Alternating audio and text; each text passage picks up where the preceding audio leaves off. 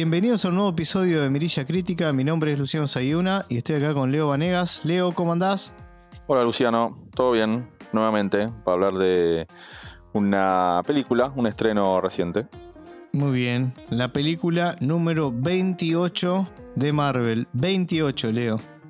Cada vez que, hacemos o cubrimos algo nuevo de, de Marvel, siempre pensamos en lo mismo, ¿no? Cuando todo esto empezó, estamos hablando simplemente de películas, ¿no? Y ya va por el número 28, que se suponía que iba a ser la 27, pero bueno, por, por algunas demoras que, bueno, todas las películas estuvieron teniendo en este último tiempo, terminó siendo la número 28.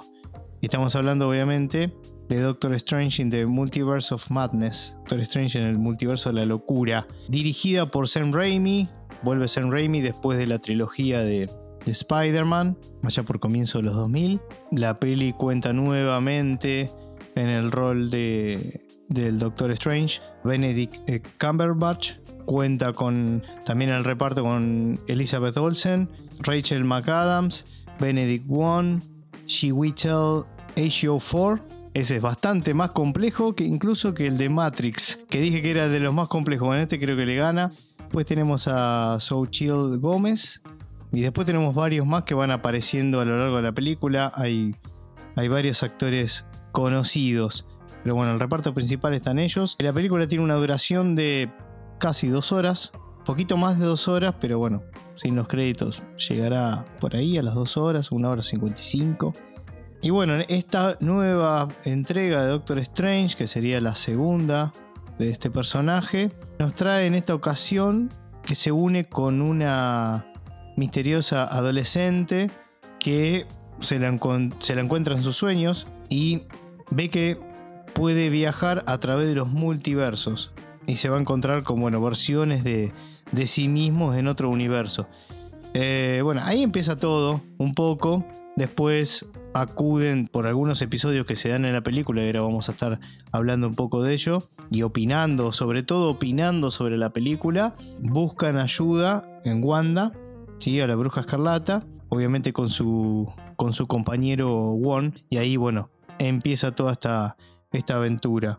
Leo, no sé por dónde te gustaría arrancar. Bueno, arrancamos un poco por el comienzo, como de dónde viene esta película, ¿no? Creo que tiene mucho que ver, y acá te dejo, dejo en tus manos un poco como una, una intro de conexión que, que ya un poco veníamos comentando antes del estreno de esta película con lo que fue la, serie de WandaVision.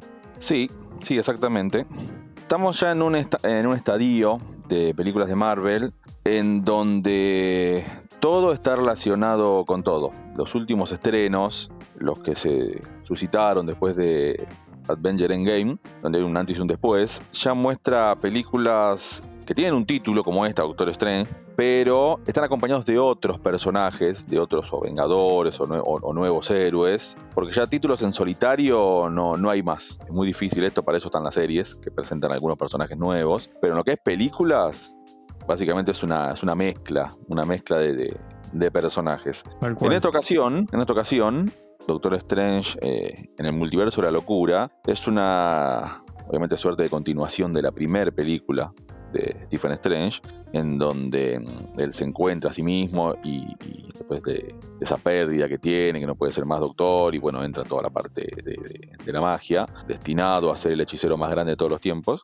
Después tuvimos la, participación de este personaje en eh, lo que es Infinity War y Endgame, donde tuvo bastante protagonismo. Y bueno, ahora estamos eh, acá, pero recordemos que lo vimos hace muy poquito en la última película de Spider-Man, Sin Camino a Casa, en donde estaba ayudando a, Peter Parker en todos estos líos de multiverso que armó cuando él pidió a, Strange que lo ayude a que todos se olviden de que era Peter Parker después que se descubriera su identidad. Entonces lo ayudó un poco, un poco ahí, pero bueno, no, no fue como él esperaba y bueno, se armaron unos líos que Stephen Strange lo ayudó un poco a resolver todo esto. Está siendo como una constante, ¿no? Eh, este personaje en, varias, eh, en varias películas. Recordemos una cosa, siempre se habla de Doctor Stephen Strange como el hechicero supremo, pero actualmente no lo es. ¿Por qué? Porque él también estuvo desaparecido cuando Thanos hizo el chasqueo de dedos, con lo cual Wong es el hechicero supremo. Exactamente. Eso, es importante. O sea, él ya no es, más el hechicero supremo. Es poderoso, todo lo que, todo lo que podamos decir. Pero el título hechicero supremo él no lo tiene. Actualmente lo tiene eh, Wong que es su compañero y él que le enseñó todo, ¿no? En, anteriores, en, anteriores películas. algo que me pareció, no sé, como que cuando, cuando se habla, justamente se menciona esto en la película, como que ahí tuve que recapitular. Ah, digo, ah, cierto que ahora el hechicero supremo es Won. Como que para mí siempre es Strange. Sí, y otra cosa, para todos los que siguen todas las películas y series de Marvel, no sé si se dieron cuenta, pero Wong aparece en todos lados. Aparece en series, aparece en películas, aparece en escena post-créditos, en todos lados está apareciendo. Sí, y de repente se convirtió en un personaje muy querible. Sí, no sé por qué. también. no sé por qué, o sea, no tengo nada contra Wong, pero digo, no sé por qué, como que llamaba la atención que apareciera Won en un, tal película, en tal lugar, en tal... No sé, a mí me da igual, pero bueno, sobre gustos. Sí, exactamente.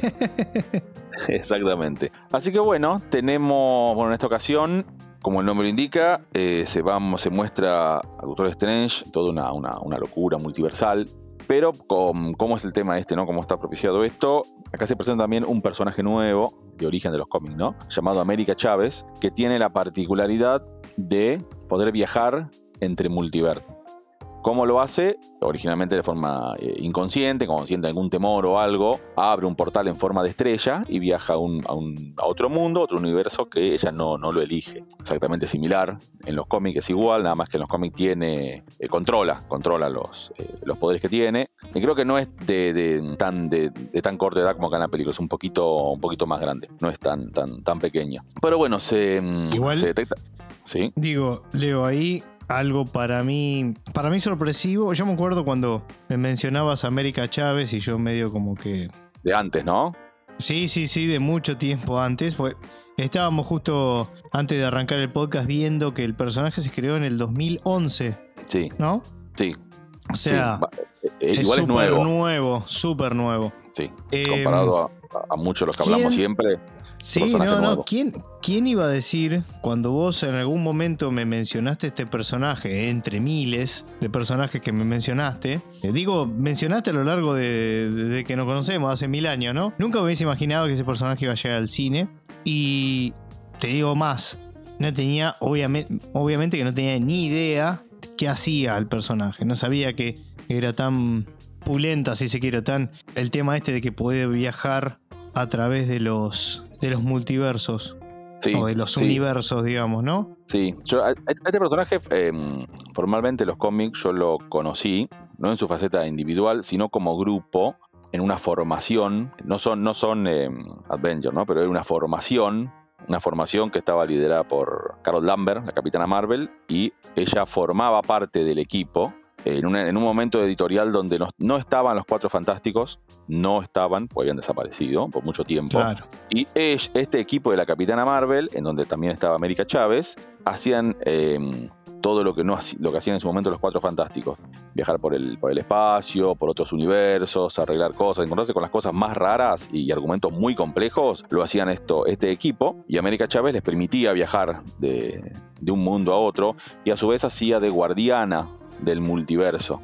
Mm. Porque mm, al abrir los portales ya podía ir al, portal al que ella quería. Y no solo eso, ¿no? Tenía super fuerza, velocidad. Era un personaje bastante fuerte. Bastante, bastante fuerte. Que acá uniéndolo. Sí, dale, Leo, seguí. Que acá mucho no, no se lo toma así. Pero porque hay, hay, un motivo, ¿no? Cuando un personaje pasa al cine, eh, se lo suaviza. Se lo suaviza para que esa misma persona, si en algún momento quiere pasarse al cómic, puede encontrarse con algo similar. Eso fue lo que pasó con este personaje y lo suavizaron mucho, para mi gusto, en los cómics. Las últimas eh, versiones que leí no me gustaron para nada, no están asociadas a las primeras que vi, pero eso suele pasar. Eh, se suaviza para que las nuevas generaciones que empiezan a ver películas y se pasan a los cómics lo encuentren algo, mm, algo similar. Pero mm, eh, en lo que es la esencia, acá en la película es así, es, es un personaje que genera a voluntad un una estrella que rasga la realidad misma y te permite ver otros universos y vos los podés cruzar.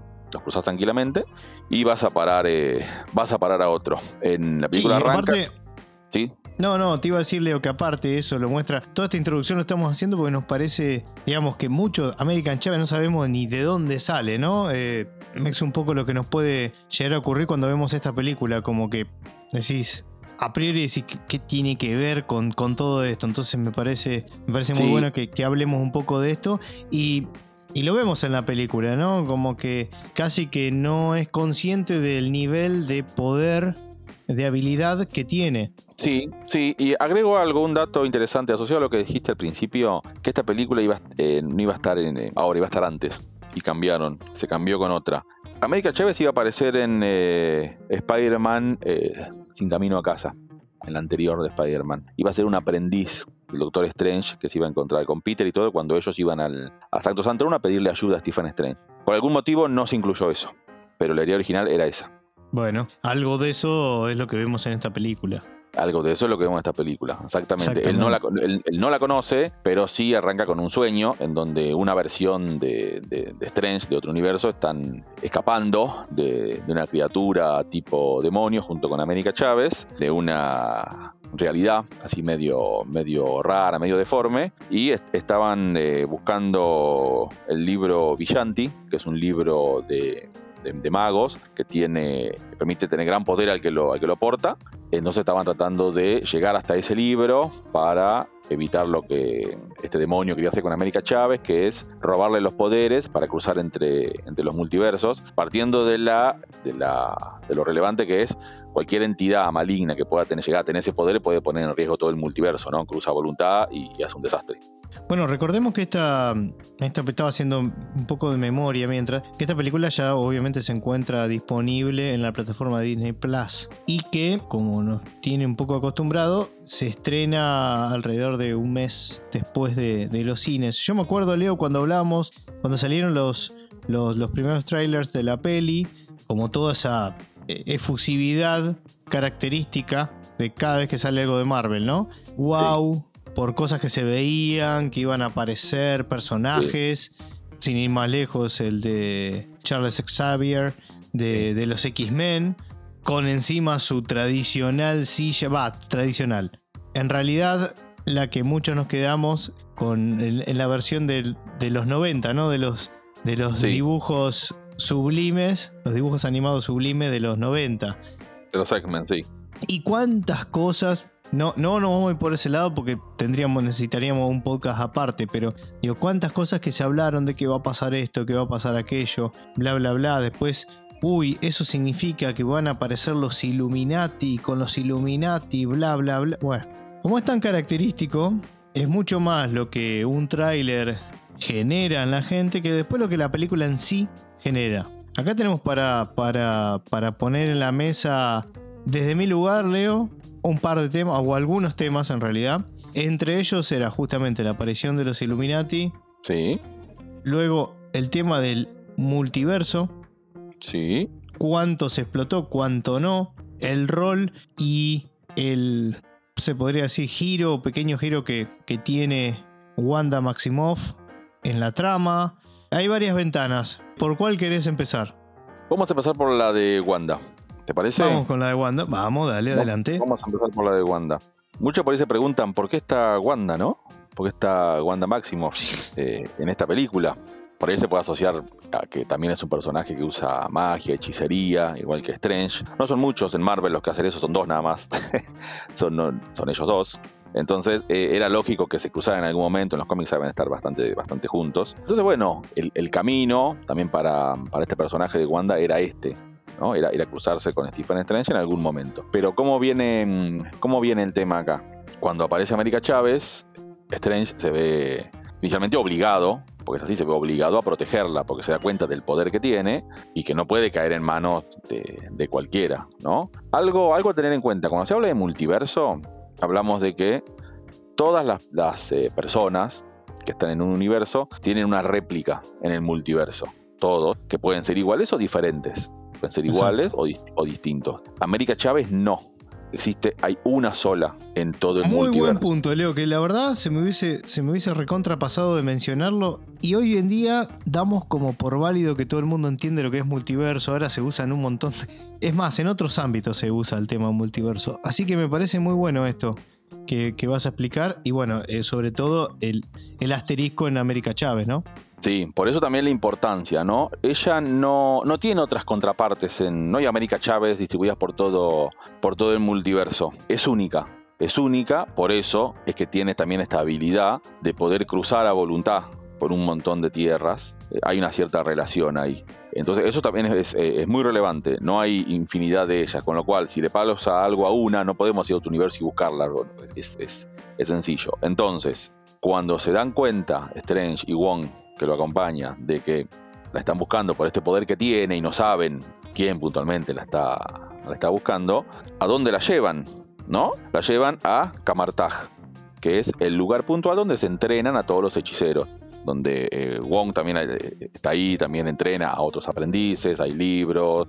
Eh, no recuerdo si, si, en, si van a, Cam a Camartage en Strange 1, pero sí, sí se ha visto en otro lado, lo vamos a mencionar en donde vimos eh, Camartage. Mira, para mí, eh, Doctor ¿Sí? Strange, la primera ya pasó en otra vida, yo ya no me acuerdo no. absolutamente nada. No. Así nomás te lo digo. Y sí, sí, pasó, pasó.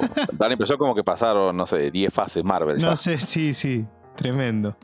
Entonces, bueno, la llevan, la llevan a América Chávez ahí porque es un lugar lleno de hechiceros y está segura. Entonces, Strange lo que hace es, dice, voy a, voy a contactar con una amiga que es de los Vengadores, que también tiene conocimiento de esto, porque también se dan cuenta de que no hay, no hay únicamente, mmm, inicialmente hay un, un, una especie de demonio, ser eh, tipo pulpo, llamado Garganto, que quiere capturar a América Chávez, y ven como que hay... Eh, algo extraño. Sí, Ahí. que no, es no hay magia, hay brujería, hay un, unos temas de runas, es, es, es, no es magia normal como están acostumbrados ellos. Entonces, Strange se acuerda que Wanda Maximoff tiene conocimiento de eso. Entonces, bueno, la va a buscar para, y, y para que los ayude, para que vaya junto con él a Camartaj y ayuda a defender a América Chávez por si llega a pasar algo. Strange va a buscarla, a Wanda, va a buscar a Wanda Máximo, se uh -huh. encuentra con ella, a lo cual ella lo primero que piensa, lo primero que piensa, es que la viene a buscar a plantearle el problema que hubo hace un tiempito en un pueblo llamado Westview, hace un tiempo Westview. atrás, sí, estaba donde pensando ella, se llama, ella, ella, ella, participó. Con lo cual él le dice que no, ¿no? Y ahí tenemos que hacer un, un, una aclaración. En enero de 2021 se estrena la primera serie de lo que es eh, Marvel Disney, la primera de toda esta vorágine que, surgió, que se llamaba WandaVision. ¿De qué trataba esta serie? Endgame había, había terminado y Visión había muerto. Thanos le, le, arranca la gema de la cabeza y murió. Visión murió. Wanda queda sola. Recuerden que recordemos que eran pareja ellos. Con lo cual se genera esta serie en base a esta necesidad de ver qué pasa con esta pareja que ya no es pareja, cuando uno está muerto y, Wanda no. Wanda sigue viva. Con lo cual se, nos, se genera una serie contando un poco de esto, ¿no? ¿Qué pasa en esta serie? Wanda, eh, en su afán de, de, de, tener de nuevo a, a su amado, a Visión, toma posesión de un pueblo y cambia la realidad de ese, de ese pueblo. Es como que, para, para entenderlo fácil, como que cae una Así como un domo. Hace como, exactamente. Hace, hace, como un domo dentro de un pueblo y cambia la realidad de ese lugar. Crea a Visión, lo regenera nuevamente dentro de esa realidad y existe, está, está, está vivo dentro de esa realidad. Y a su vez lo que hace también es tener hijos junto con Visión. Dos hijos, Billy y Tommy. La serie, además de que eh, muestra varias cosas, ¿no? Muestra eh, cómo ellos viven en ese pueblo, ¿no? En diferentes versiones, eh, no, no viene el caso, pero muestra un poco cómo es esa vida que tienen ellos, que, que crea Wanda, que es una vida, una vida falsa, controlando a todos los demás de, que están en el, en el pueblo, a la voluntad de ella. Exactamente. Pero lo que pasa también es que ahí hace, en esa serie hace, hace, aparición otro personaje, se llama Agatha Harkness, que es una, esta sí es una, una bruja, una, una hechicera. Que se nos revela al final del, Sí, se revela más o menos al final, pero eh, justo en ese mismo lugar, en ese mismo pueblo, ella tiene escondida el Darkhold, que es un libro que usa magia oscura. Y ella lo, lo, lo, tuvo hace mucho tiempo, con lo cual eh, el desenlace de la serie esta es que Wanda se enfrenta con, con eh, Agatha Harkness. Wanda encuentra su camino, que es convertirse en la bruja escarlata, porque hasta ahora no era la bruja escarlata, no tenía ese nombre, era, era simplemente una hechicera normal, pero acá se convierte formalmente en la bruja escarlata. La bruja escarlata es una entidad, es una entidad eh, mística. Sí, que ella misma lo menciona en la película en una de las primeras apariciones. En, la de Doctor Strange también dice la, bruja escarlata. Menciona eso como para, para marcar un poco, ¿no? Sí, y la serie termina con Wanda convertida en la bruja escarlata, sin visión, porque tiene que al final tiene que desintegrar esta realidad que ella creó, la tiene que desintegrar, y sin hijos. Esto se da porque cuando ellos pasan a estar juntos, tiempo atrás, deciden, deciden mudarse a una casa, vivir tranquilos, y como Visión murió, ella decide seguir con, esa, con ese sueño, pero genera este, este, este, este universo, ¿no? que en realidad no existe. Termina, termina la serie, ella queda muy dolida por, por no tener a Visión y por hacer desaparecer a los hijos también, pero tiene, eh, se lleva el libro El Darkhold, se lo lleva, y ya siendo la bruja escarlata, puede eh, ver otras, no ver otros mundos, pero siente otro tipo de cosas. El Darkhold es, un libro de magia, magia oscura y todo un, costo por usar eh, por usar el libro, no es hechicería normal. Libro que también está en la película, ¿no? O sea, ahí tenemos toda una conexión. Yo, Leo, quería hacer un poco un comentario también sobre, sobre esto y la conexión que tiene la serie con la, con la peli, como para, para volver un poco más también a la, a la peli. Tengo dos cosas, o sea, ¿recomendaríamos a la gente que vea WandaVision si no lo hicieron antes de ver la película? Yo diría que complementariamente diría que sí. Ahora, ¿es estrictamente necesario para entenderla? Mi respuesta sería no. No sé si coincidís. No, a ver, no es obligatorio, no es obligatorio ver la serie. De, Yo pensé que iba a tener, honestamente, pensé que iba a tener mucha más relevancia, pero fíjate que se toca bastante por arriba, si bien obviamente el personaje está muy ligado a lo que vimos en WandaVision, se explica en la película, o sea, es como que siempre te lo suelen hacer un poco más light el tema de la trama, ¿no, Marvel?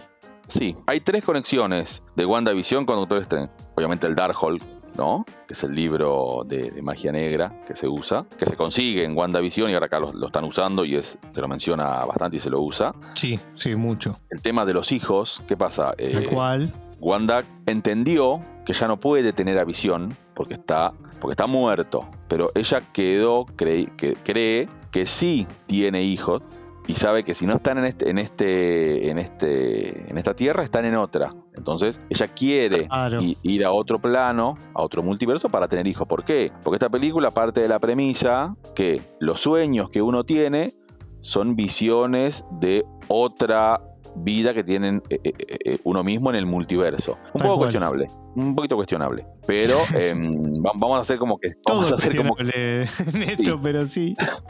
Vamos a hacer como, vamos a hacer como que sí. Vamos a hacer como que si se hace un chiste, que Juan dice que lo persigue un payaso. Pero vamos a hacer como que sí, ¿no? Entonces, partiendo de ahí, eh, Wanda entiende que tiene hijos de verdad, que existen de verdad. No, como lo que ella los creó, pero ella creía que tiene hijos. Esos son dos de los tres. El tercero lo vamos a dejar un poquito más adelante. Bueno. Eh, porque está relacionado con otra cosa que viene más adelante, con la tercera relación con WandaVision. Entonces Strange va a buscarla para pedirle ayuda. Entonces le dice que hay una chica que, tiene este poder, que tiene esta habilidad, pero Wanda en realidad no lo quiere, o sea, la quiere a América Chávez para sí misma cuando se entera que llegó a este plano. No sabía dónde estaba y Strange le dio puntualmente la ubicación, que estaba en, en eh, porque ella lo que quiere es absorber el poder de América Chávez para ir a viajar por el multiverso y encontrar otra realidad donde pueda estar con los hijos. Tal cual. Sin importar lo que pase a la Wanda de ese mundo, ¿no? La matará, no, le interesa. Sí, exacto. Y eso es lo que, lo que ella quiere. Strange se sorprende un poco, se sorprende un poco ante esto. Bueno, y esa es toda la trama de la película igual, ¿eh? Está claro. Esa es la trama, simple.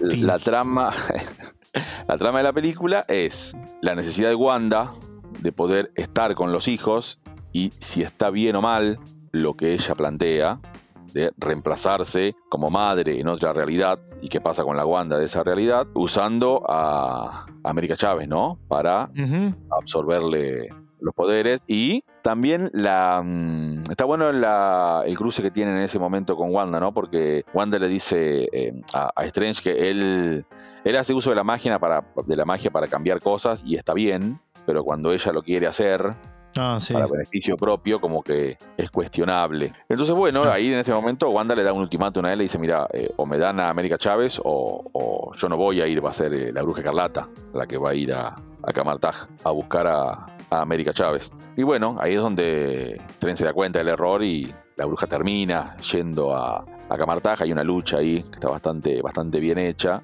de Wanda llegando al templo Ah, bueno. Para ver si puede o no llevarse a América Chávez. Bien. Sí, y, ahí, y ahí Sam Sí. Raimi nos empieza a mostrar un Sí. poco a- algunos elementos que, que son característicos, digamos, de su filmografía, ¿no? Sí, Habrán visto en un montón de lugares la- las conexiones que tienen, no solamente por la aparición de Bruce Campbell, que ya lo había hecho en Spider-Man, las de Spider-Man, sino que, bueno, se, se comenta un poco, ¿no? De esos vestigios de Evil Dead que hay a lo largo de la película, que yo creo, Leo, que va, ¿no? Increyendo. En, en el desarrollo, digamos, como que me da la sensación que al principio es un Sam Raimi bastante moldeado a lo Marvel y después se va desatando casi digamos promediando llegando más hacia el final de la película como que ahí veo eh, como si como si hubiese estado digamos con una correa durante no sé la primera hora hora y pico y después como que fue él esa, me da la sensación que fue la película y, y una cosita más descolgada ahora porque justo seguiste contando algunas cosas más pero que en realidad lo quería decir en general porque lo he visto o lo, he visto, lo he escuchado, me- han preguntado.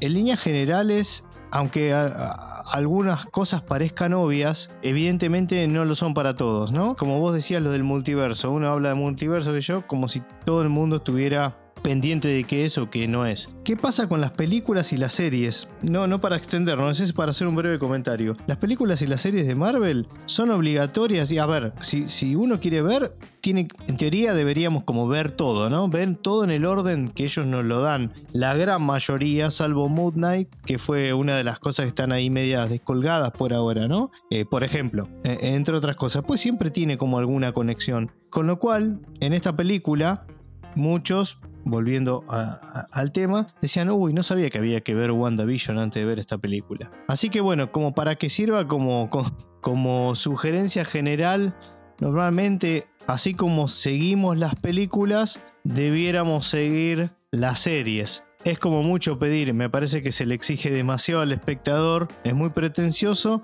es obligatorio, de vuelta, para mí particularmente, no. Ahora, ¿está bueno? Sí, está bueno. Nada más, eso quería. Sí, Quería aclarar cómo com- va a cerrar eso, lo Leo. lo comparto. Algo a favor de ver la serie es entender la motivación de Wanda, de la necesidad de los Claro, hijos, exactamente. Es. A más que ver, nada eso. Billy, Billy y Tommy son los mismos que están en la serie. Eh, repiten los actores. Sí, son los mismos. Son los mismos, se mantiene, se mantiene una línea, ¿no? Si uno quiere entender la motivación, el- eh, es ver la serie. Sí, pues ¿Es yo obligatorio? me- no, o sea, no es Yo, estaba, obligatorio. yo estaba pensando, Leo, porque si no, al no ver WandaVision, la imagen que teníamos de Wanda es como que hay como un salto y como que nos estaríamos perdiendo de algo, ¿no? Más allá, como decía, no es obligatorio y, y podés hacer como esa, esa conexión de decir, bueno, algo pasó en el medio que la llevó a, Sí, pero, a estar en esta mm, manera. Pero sí y no. Sí y no. Cuando termina WandaVision, los que sabemos que Wanda se cambió de bando, por así decirlo, somos los que le- leímos los cómics. Sabemos que hay arcos, arcos argumentales concretos donde pasa esto. Claro, No, claro. no hay abiertamente algo como decir, uy, mirá, se volvió mala. O sea, en la serie no, no, pasa. no, no, tal cual. Tal No, cual. Entonces, nosotros sí, yo me di cuenta, vos te diste cuenta, pero eh, no te das cuenta. A ver, la serie Tal termina con, con Wanda, con la bruja escarlata, ¿no? Wanda, bruja escarlata, eh, con el Darkhold, ya en posesión absoluta de- del libro demoníaco y sintiendo los hijos eh, por el multiverso. O sea, da la Exacto. sensación que va a volver, pero no, no, no como, ni si es buena, ni si es mala. Obviamente sí, el Darkhold como que cobra un precio por usarlo, ¿no? No es el único personaje que vamos a ver en la peli que usó el Darkhold. Después le vamos a mencionar quién más ya lo usó. Exacto. Pero mm, es como que cobra, cobra un precio. Pero mm, volviendo a la idea, o sea, no, es, no, hay, no hay una obligación en ver WandaVision. Si quieren verla, porque tienen ganas, tiempo y son completistas, la pueden ver. Exacto. Y, y después como algo extra, si se quiere hablando de eso, podríamos agregar del What If el capítulo 4 creo que era, Leo, no me acuerdo. Sí, el, el que lo está, tengo. eh, el 4 lo- era. Sí, es el 4. El capítulo 4. El capi- a ver, la serie What If es una serie. Estrenó creo que en julio del año pasado, bueno, no importa, se estrenó el año pasado. Es una serie mm, animada, una primera serie animada. Es lo menos obligatorio de todo. O no, o no, porque a ver, a ver, eh, nada es obligatorio, ¿no? Apartamos de la, apartamos de la base que nada, nada, nada es obligatorio. ¿Qué pasa el What If? El What If es, eh, viene directamente de los cómics, hay una línea que cada tanto aparece que es ¿qué pasaría si? ¿no? Y nos muestra eh, diferentes personajes siendo otras cosas. Por ejemplo, para que tengan una idea, el primer capítulo de What If plantea qué hubiera pasado si el suelo del super soldado no se le no se le ponía a Steve Rogers, sino a Peggy Carter, ¿no? Para que tengan una idea. Ese es el primer capítulo, para que tengan una idea de, qué estamos tratando. Incluso hay un capítulo en el cual eh, Star-Lord Star -Lord no es Peter Quill en Los Guardianes, sino eh, T'Challa, de Wakanda. Y hay un capítulo, el 4, que para mí es el mejorcito de esa serie, es, eh, se lo muestra a Stephen Strange, que quiere cambiar eh, lo que pasó con eh, la muerte de Christine Palmer, que era su amada, y usa el ojo de Agamotto para volver en el tiempo y cambiar eh, esa muerte. El tema es que se da cuenta que es un punto de quiebre, se le llama así, se le llama así porque lo vi, lo vi, lo vi a capítulo ayer. es un punto, es un punto de quiebre en, en la línea de tiempo. ¿Qué quiere decir? Que es común en todas las líneas, con lo cual el personaje tiene que morir porque en base a eso eh, hay una evolución posterior y él eh, quiere, no quiere que muera. De eso eh, provoca que Strange llegue a usar el Darkhold, lo, lo, usa y logra romper este, este punto de quiebre. Creo que también va a Kamartaj, va a buscar información ahí a Kamartaj y también información con otro, con otro, otro hechicero, no me acuerdo justamente el nombre ahora. Lo cual logra romper este punto de quiebre, pero eh, Christine se transforma en una especie de, monstruo y el mundo en el que está eh, esa tierra puntual se desvanece, ¿no? Porque no, no hay, reglas eh, que no pueden romperse y él justamente rompió esta regla y quedó, quedó corrompido este, ese personaje. Che, a todo esto que lo nombras como medio al pasar, pero tiene su importancia. Tenemos a Rachel McAdams en el rol de Christine. Sí. Un amor De, del Doctor Strange. ¿Sabes que me, gustaría, ya por cómo, cómo vamos de tiempo y demás, me gustaría reparar porque me parece que tiene, a ver, es uno de los, de los puntos fuertes que a priori tenía esta película y me gustaría que opinemos y hablemos un poco de eso, de cuando finalmente el Doctor Strange se, iba a decir se presenta, en realidad cuando se encuentra con, con Mordo, eh, este lo lleva en otra tierra. Exactamente, en otra tierra se encuentra con, eh, lo lleva, mejor dicho, con los Illuminati. exactamente, sí, exactamente. Ahí, ahí estábamos justo, justo llegando con, después que eh, Wanda eh, hace el asalto a Camartá, que se quiere llevar a América Chávez, tanto América como Strange escapan por un portal que genera América Chávez en una imagen visual en la cual creo que dura dos minutos, o un minuto, dos minutos, atraviesan 14 universos juntos. 14 universos juntos atraviesan, se ve brevemente cada uno, cada uno. Con sus estilos, ¿no? Cada, sí, cada uno con sus estilos. La producción de la película nombró, o sea, los 14 no son al azar, no es que se hicieron al azar. Hay un no se le ocurrió a Leo. No se te ocurrió a vos. No, no se me ocurrió. No, se me ocurrió a mí.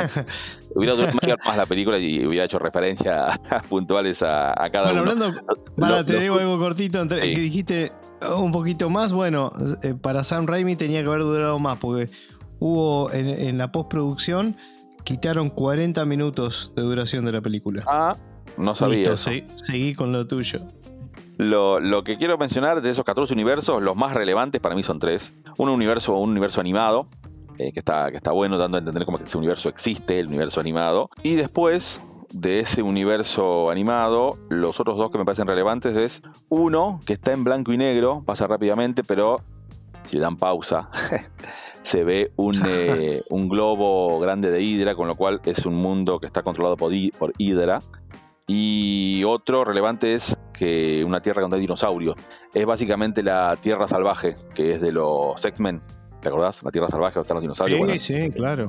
Es, eh, es, de ahí.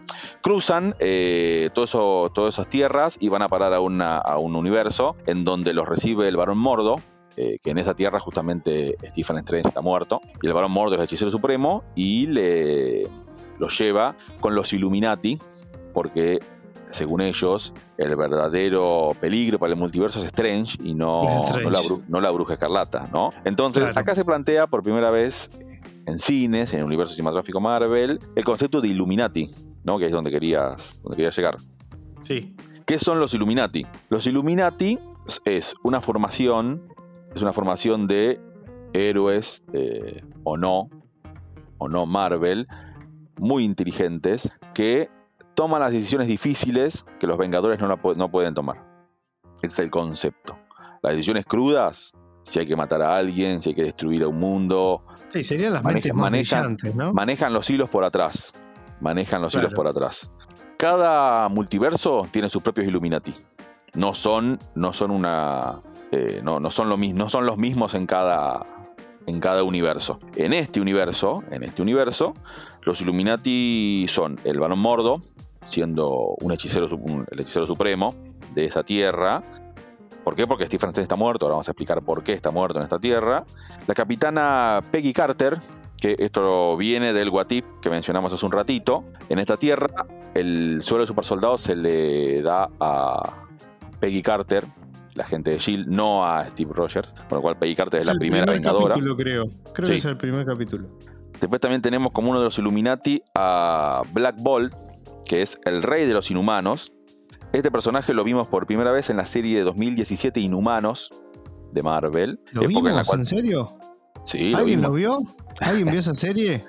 Sí, sí, porque todos dicen unánimemente que es mala. Ah, yo, sé, yo, la, vi, yo la vi, yo la vi y es muy floja. Y bueno, ya lo, lo publicamos en redes sociales.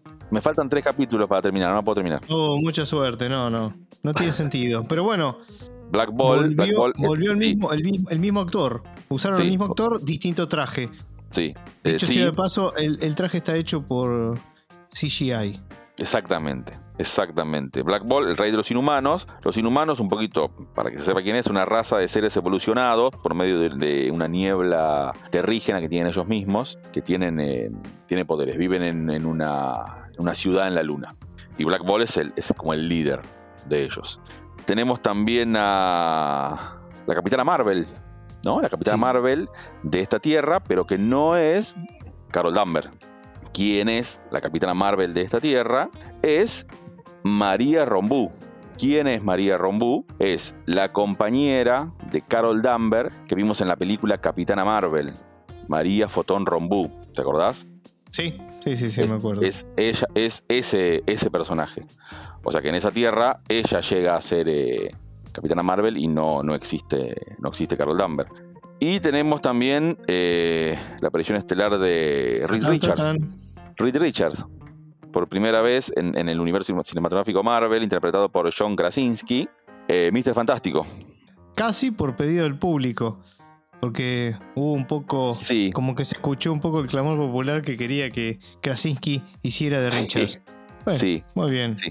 Exactamente, lo dejaron. Y, eh, como dijiste, el profesor eh, Charles Javier, de los X-Men. Otra vez con Patrick Stewart. Con Patrick Stewart, por supuesto, que lo vimos en todas las películas de X-Men previas. Eh, sí. Y hace su aparición, pero con la silla que lo vimos en la serie. Pero con la silla esa que fue. Claro, sí, por supuesto. Exactamente. Exactamente. Y, bueno, ahora pinchemos el globo, vamos, vamos directo y pinchemos el globo. ¿Qué pasa con los Illuminati? ¿Cuánto duran en la película?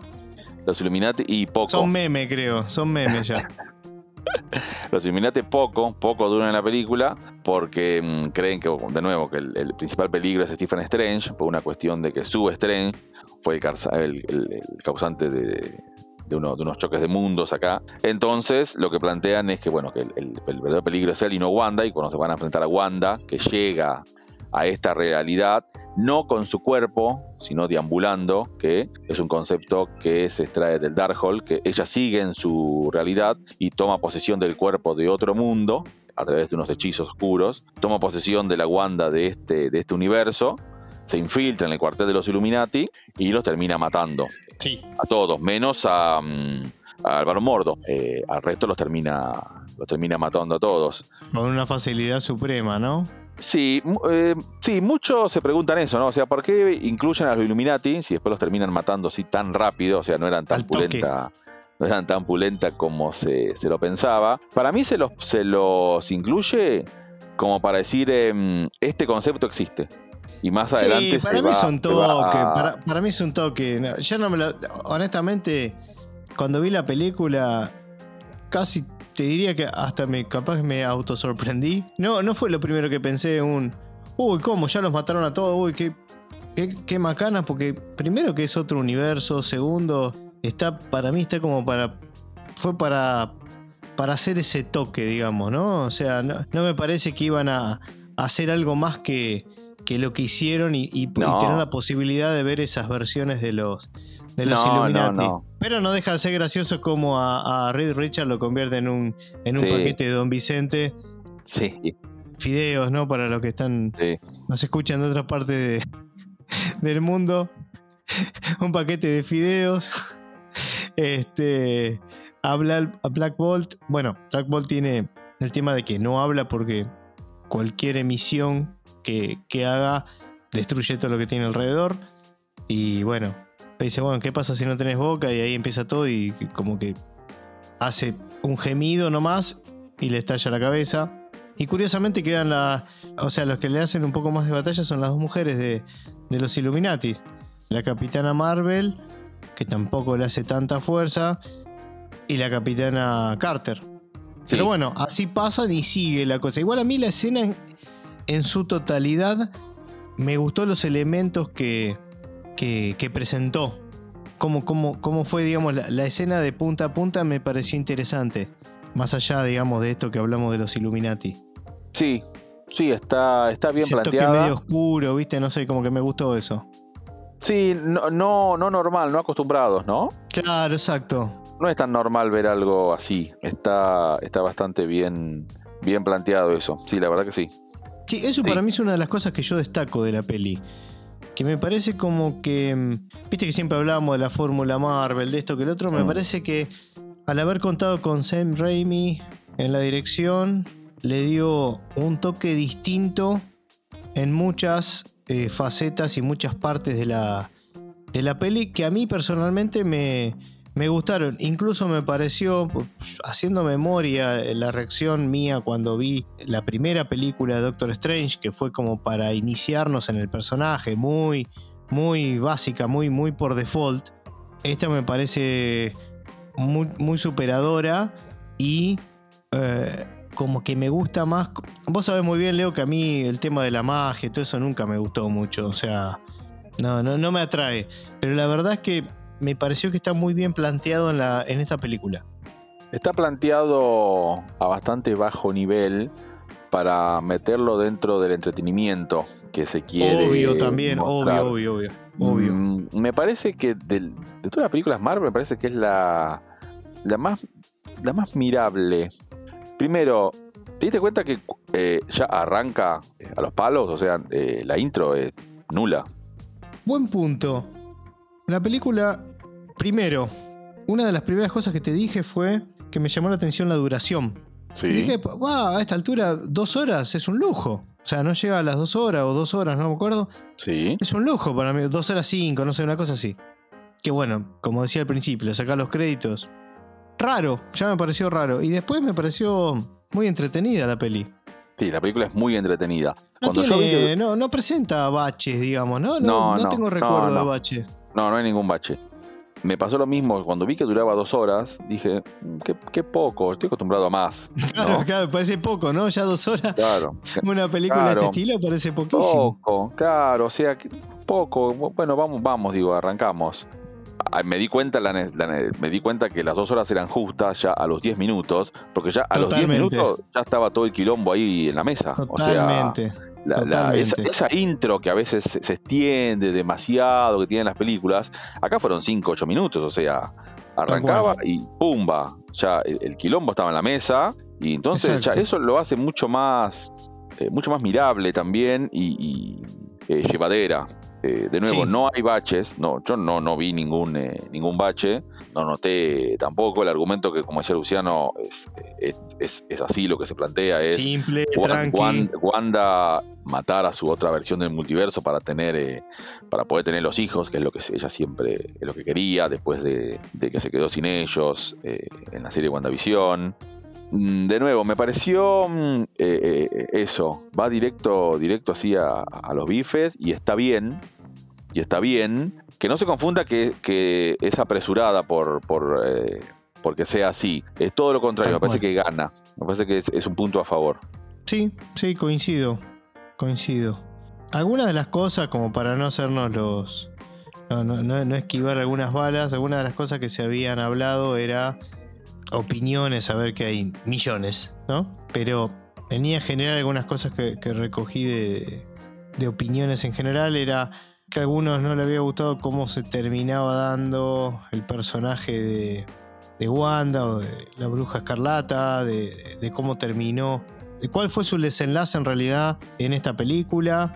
Fue bueno lo que mencionaba del tema de lo, del multiverso. ¿Y qué más? Creo que había otro punto más. Bueno, y lo que hablábamos de los Illuminati. Yo la verdad tengo que, como siempre, digamos, no sumarme a, un tren si no, no me pareció. Eh, la verdad que, a ver, por un lado, como te decía, me pareció simplón, digamos, bastante simple para lo que sugiere el título. Como que vos decís, wow, me voy a meter en un quilombo. Pero no, no, tranqui, se deja se, entiende todo de punta a punta. Y el tema de la bruja me parece que, bueno, sí, como espero que ya no se insista tanto en esto, ya está, ya lo vimos en WandaVision, ya lo vimos acá, ya está, si no parece como demasiado cargoso con el, con el tema de, lo que busca, pero, pero me gustó, me parece que Elizabeth Olsen hace un muy buen laburo. Y el personaje tiene, bueno, bastante relevancia en la historia, ¿no? Eh, después me parece lo que decías vos de América Chávez, creo que fue una buena presentación de un personaje que honestamente igual no, no me interesa, pero digo que está, está, bien, está bien introducido.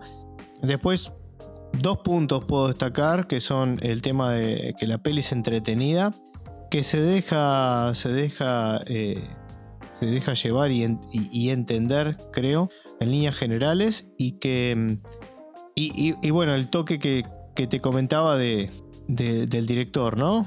Como saliéndose un poquito de lo que veníamos viendo en, este, en esta fase 4 que tiene sus, sus altibajos, ¿no? Después lo otro que te quería poner en la mesa como para empezar a redondear el podcast, Leo, era si esta película no es como, como la, la gota que derramó el vaso en lo que eh, películas o productos de Marvel, sobre todo películas, eh, significa con una fase 4 que de vuelta, como les decía, tuvo sus, altibajos. Me parece como que la, la gente, el espectador que viene siguiendo a Marvel desde hace años, como que dejó pasar, no sé, Black Widow, dejó pasar Shang-Chi, dejó pasar Eternals hasta ahí nomás, porque siempre se la merece. siempre se, se, la compara como que es lo peor, ¿no? Entonces dice, bueno, no llega a ser el bodrio de Eternals, pero. Y así comienza cualquier reseña de, de las películas de fase 4. Pero como que fueron dejando pasar y con esta fue como, bueno, listo, chau. Estamos un poco cansados de todo esto. Y para mí, de la fase 4, haciendo así, tirando medio en el aire, te diría que es una de las que más me gustó. Capaz que voy solo contra la corriente, pero es una de las que más me gustó, eh, sin descollar, ¿eh? Sin descollar. A ver, la fase 4 es una fase experimental. ¿Qué quiere decir esto?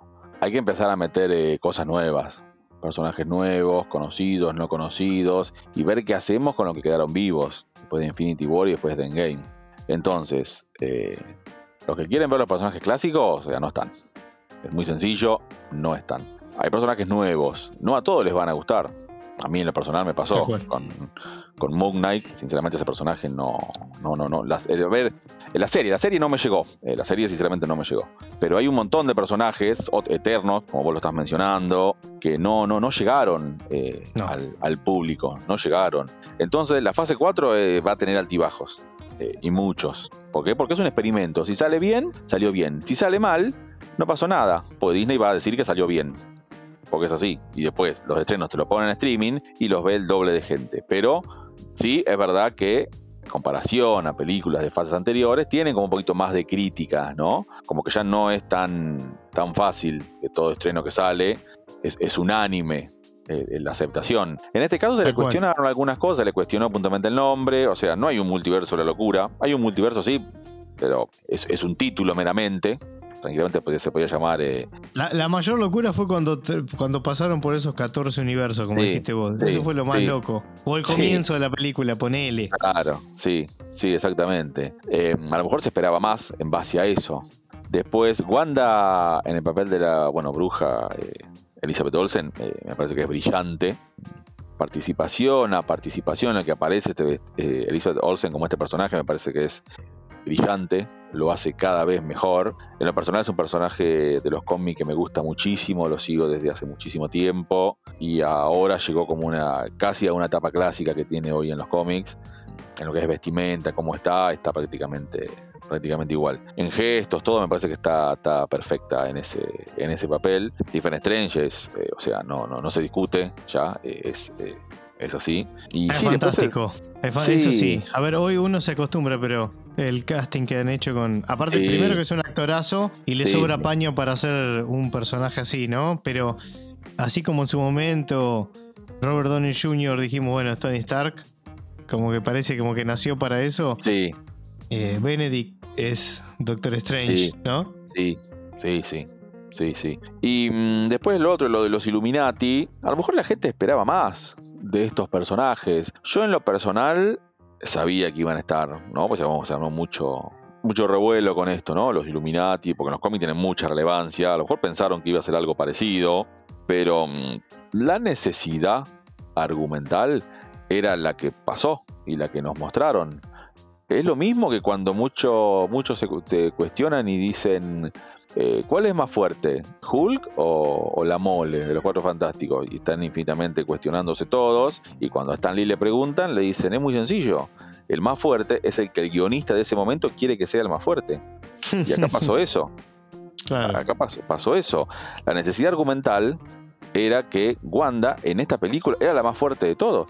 Y efectivamente es la más fuerte de todos en esta película. Entonces no había chance de que le hicieran frente, no importa quién sea, porque ella, la motivación de ella era poder ver los hijos. Y ante eso mató un montón, cosa que tampoco estábamos acostumbrados a ver eso en las películas y vos lo, mencionamos, ¿no?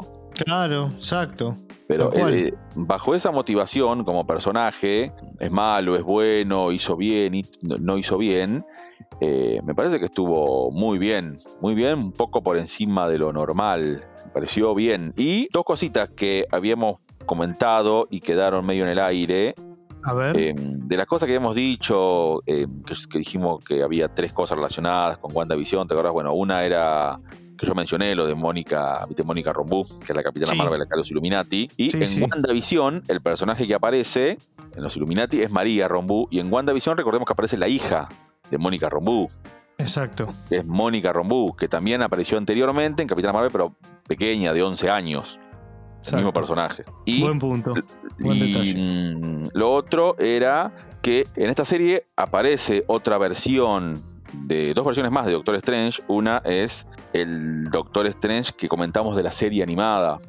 Es este mismo, eh, corrompido por el Darkhold. Aparece este, que se enfrenta al Strange de, de la Tierra 616, que es la, que estamos acostumbrados nosotros con la línea de sí, películas. se menciona. Se menciona ahí. Claro, exactamente. Y también hay otro Stephen Strange que se llama Stephen Strange eh, Supremo, el hechicero supremo, que es el de la Tierra que, murió, que está muy buena esa parte porque eh, hacen alusión como que los Illuminati se enfrentaban a Thanos antes de que juntara las gemas y lograron matarlo. Creo que Strange solo, por sí mismo, él fue el que lo mató, pero como usó mucho el Darkhold quedó corrompido y los mismos Illuminati se vieron forzados a matarlo, cosa que para eso están los Illuminati, en tomar esas decisiones, los Vengadores no podían, eh, no pueden hacerlo. Se decidió matarlo y se lo mató, o sea, no se dudó. Fue sencillo. Exacto, exacto, exactamente. Bueno, Leo, eh, no sé si nos quedó algo más por comentar. Creo que lo que cubrimos bastante, nos fuimos por por varios cubrimos, varias ramas también de la película, que capaz que está bueno para aquellos que ya la vieron también tener un poco más de background de personajes menos conocidos o de situaciones menos conocidas. eh, y me parece que, que, dimos un poco, aportamos un poco de luz a, a, algunas cosas que quizás luego de, del podcast puedan, puedan resonar un poco más o se puedan comprender un poquito más. Sí, dos cuestiones más, como para ir cerrando, después si vamos al puntaje. Dale, sí, sí, sí, están todos desesperados por eso. dos cuestiones. Una es un poquito media meticulosa y otra es un poquito a futuro, ¿no? Lo que se viene. A ver todos están, están mirando para adelante y, diciendo cuál va a ser el próximo gran evento de estas películas, ¿no? O sea, cuál va a ser la próxima Infinity War, cuál va a ser la próxima Endgame. Los hermanos Russo, que son los mismos que hicieron estas dos, y también previamente las del Capitán América, eh, dijeron que podían volver siempre y cuando, o sea, eh, sea un arco así eh, brutal, ¿no? Y, resuena, como Chato está, muy metido todo este, este, tema de multiverso, resuena mucho el concepto de Secret Wars. En los cómics fue prácticamente guerra entre, entre tierras, entre multiversos. Hay dos, una histórica de los 80, creo, pues una más nueva, más contemporánea, hace poquito tiempo, de la mano de Hickman, uno de los guionistas más eh, brillantes de, los últimos tiempos. Entonces suena mucho ese concepto de Secret Wars. Y mm, acá el Reed Richards que nos presentan menciona algo que, me, que llama la atención, que habla de incursiones, las incursiones de mundos. Acá le llama incursión de mundos. Cuando hay algo que afecta al multiverso, entre dos tierras se produce una incursión. ¿Qué quiere decir esto? Que chocan dos tierras y una sobrevive, la otra se destruye o las dos quedan devastadas. Para que se imaginen así gráficamente dos tierras que chocan. Es así. Ese concepto de incursión es el que desarrolla durante toda la etapa de última de Hickman de cómics y desemboca en las guerras secretas, en Secret Wars. El concepto de incursión de mundos. Entonces, que se menciona acá, no sé si es al azar. Como hablamos siempre. No sé si la semilla, si es necesario, se expande. Sí, pero, pero fíjate que no se menciona nada de la serie Loki, ¿no? Que se podría haber hecho, que plantea mucho el tema de, multiversos. Es verdad. Sí, es cierto. No se lo menciona. ¿Está bien, está bien que no se mencione? Y a mí me parece que sí, que está bien. Me, parece que está bien. Dejémoslo a un lado. Deben tener algo ya planteado, ¿no? Sabemos cómo es. Seguro, seguro. seguro deben ya tener su idea. Sabemos. Y después, el otro concepto a futuro es el de América Chávez. ¿La vamos a volver a ver? Obvio.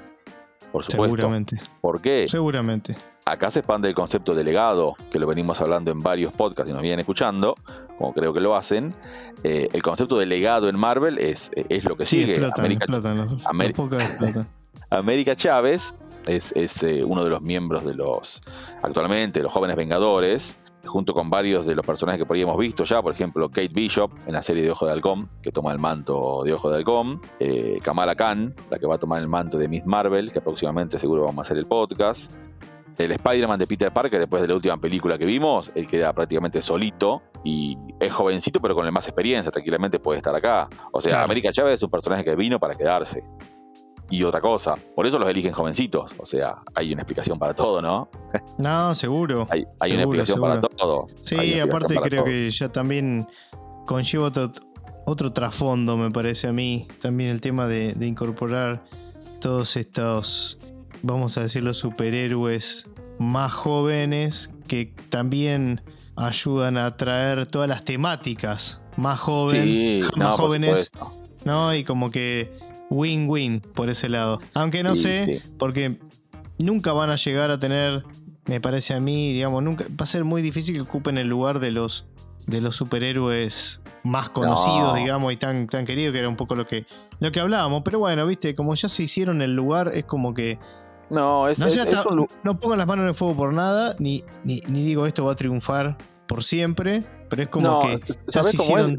si, hacemos, un paralelo, es como lo que siempre se dice. Este concepto de legado de C lo maneja muy bien y el, ejemplo básico es Robin. Robin en algún momento va a ser Batman. A veces llega, a veces no, viste que hay arcos, pero bueno, es lo mismo. Por más que sea Batman, el Batman va a ser siempre Bruce Wayne. Y Exactamente. Esto, que mencionaste es lo mismo. O sea, el concepto de legado existe, pero no, no es que nos olvidamos del origen, ¿no? Siempre se vuelve, siempre, Hay, siempre hay un reinicio y está bien que se plantee esto. ¿Por qué? Cambio generacional, por ejemplo, hay un montón de cuestiones. Sí, eh, sí, muy, sí, muy bien. Caras nuevas, no podemos estar mostrando siempre lo mismo. Los actores, que por más que nos encariñemos, envejecen no pueden estar toda la vida. Aunque parezca que no, pero sí, claro. a excepción del que hace de Ant-Man eh, eh, y, y, Keanu, Reeves, todos los demás envejecen, claro. A excepción Claro. de ellos dos, eh, todos los demás envejecen. Em, entonces hay que hacer algún cambio así por, por un tiempo. Está, está bien, las reglas son así. Por eso es que esta fase 4 muestra mucho de eso. ¿no? Muestra Exactamente. muchísimo eso. Y a veces gusta, a veces no. Pero bueno, Disney y Marvel ma- sabe manejar muy bien eh, esto. Y hay varias series ya que tienen estos cambios. Mal no les va. No, no, ni hablar, ni hablar. Pero bueno, vamos a ver cuánto pueden seguir utilizando el super éxito del pasado, digamos, porque es como que ahora se están manteniendo con la estela de lo que ganaron. Digamos, es como que se hicieron ese plafón como para poder ahora darse estos gustos, cosa que es muy difícil. Eh, pero bueno, vamos a ver cuánto les dura y si pueden volver como a reforzar esos peldaños que, que habían puestos tan firmes, ¿no? Sí, Em, el- el- lo último, rapidito, antes de- de- del puntaje. Creo que mm, dentro de poquito se hace otra vez alguna convención grande de, de- de películas y eso, no me acuerdo el nombre. Y Marvel después de dos años vuelve a participar en donde va Ah, a pensé que presentar... ibas, que ibas a decir que, que nos habían invitado. No, eso no. Eh, no Todavía llegó todavía no. la invitación, estamos a Ah, tiempo. O Todavía no le llegó, ni a Kevin Feige le llegó la invitación. Ellos dijeron que iban a estar, pero no le llegó la invitación. Estamos nosotros también esperando. Ah, bueno, bueno, no bueno. llegue. está- está y bien, dijeron, bien. dijeron que iban a presentar los futuros proyectos. Eh, la verdad es que hace muchísimo que no se hace esto. Es verdad, sí, sí. Pero Hace bastante. fácil, tres años que no se hace. Bueno, vamos a ver Oigan. con qué nos sorprenden. Vamos a ver, vamos a ver con qué nos sorprende. Bueno, entonces ahora sí, Leo, para dar cierre al podcast, pasamos a las calificaciones.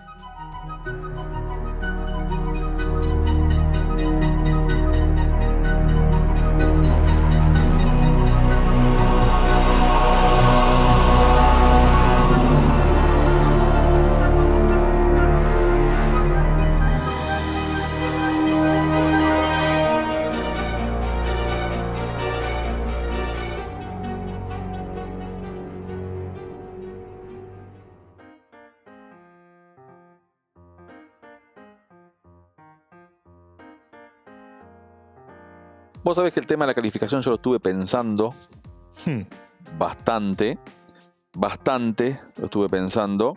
Me gustó mucho que es una película que la intro sea así cortita, que vaya pumba directo, directo al grano. Tiene un personaje que Wanda, que lo mencioné, que me gusta muchísimo y está muy bien captada la esencia. Strange me parece que está muy bien, América Chávez está bien, está justo y necesario. El sí. argumento es, es lo que había. A ver, ¿qué había que mostrar con Doctor Strange 2? Eh, Esto. Es, eh, es lo que había que mostrar. Es justo y necesario. No, ni más ni menos. Había que hacer esto. Había que hacer esto para ena- enaltecer un poco al hechicero. Mostrarle qué otras cosas puede llegar a hacer, qué otras cosas no puede llegar a hacer. El camino de Wanda. Si es un camino del héroe, un camino de redención. Cómo sigue este personaje. Concepto de legado con América Chávez toque, toques de, de- de- de- de terror, por momentos haciendo uso Sam Raimi del concepto de bruja, que lo hace muy bien, muy bien, hay escenas que están muy bien logradas. Sí. No hablamos de una película que da miedo, ¿no? De, terror, pero no, hay, no, hay- no, hay- hay cosas... Son la- elementos, la- toques. la miré más de una vez a la película porque mm, dije, ¿por qué me es tan fácil mirarla? A diferencia de, de otras películas Marvel, esta eh, me es muy fácil verla. Muy fácil verla, no me aburro en ningún momento. De, principio a fin la disfruto como si fuera la primera vez. Me parece que es una película, es muy recomendable, muy recomendable. No es necesario ver la serie que dijimos WandaVision para poder entenderla, se entiende. Se entiende bien, se disfruta. Argumentalmente es lo que mencionamos, está bastante bien, era lo que había que hacer, si se hizo. Visualmente para mí es perfecta, tiene fallas a nivel visual. Para mí son, son cuatro mirillas.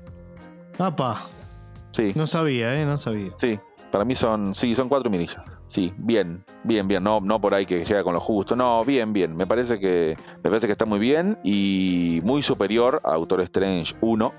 Más allá de ser una película de orígenes, la anterior no es que es una 2 real, ¿no? Eh, a Strange lo No, vimos, no, lo no, vimos- no. lo no, vimos en un montón de lados, ¿no? Eh, ponerle No, dos ni no hablar. sería, no sería justo. Sí podría haber tenido otro nombre, en vez de Multiverso de la Locura, podría haber tenido, no sé, eh, Doctor Strange versus la Bruja Escarlata, se me ocurre, infinidad, se me pueden ocurrir infinidad de títulos mejores, mejores que el título que le pusieron, ¿no? Hay que ser sincero.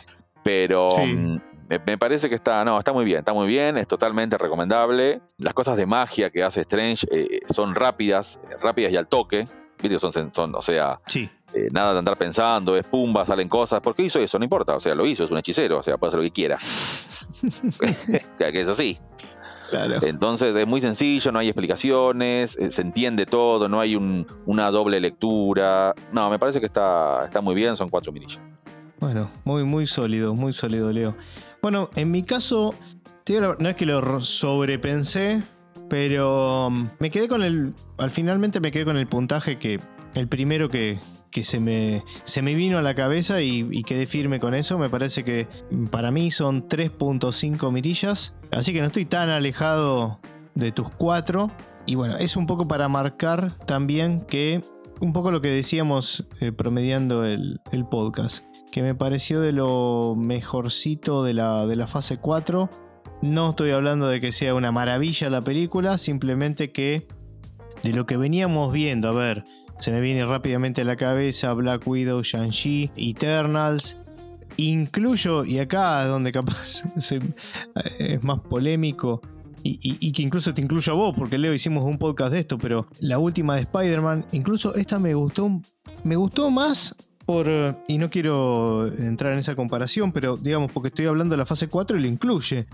Ahí tuve una explicación en el podcast y pueden hacer clic ahí, lo escuchan perfecto, no tenemos que, volver a, decir cosas con, Leo acá, pero me gustó más como de, punta a punta la película, ¿no? Es como, me, resultó más prolija, más, no sé, más, más redondita con, esas cosas que ya mencionábamos y nos extendimos en la charla, pero, pero la peli me, me gustó, me pareció entretenida, es una peli para, para recomendar, para ver, no creo que nadie se aburra viéndola, que dentro de esta regularona, vamos a decir, fase 4 de. o normalita, fase 4 de Marvel, me parece que esta peli es una de las, de las mejorcitas.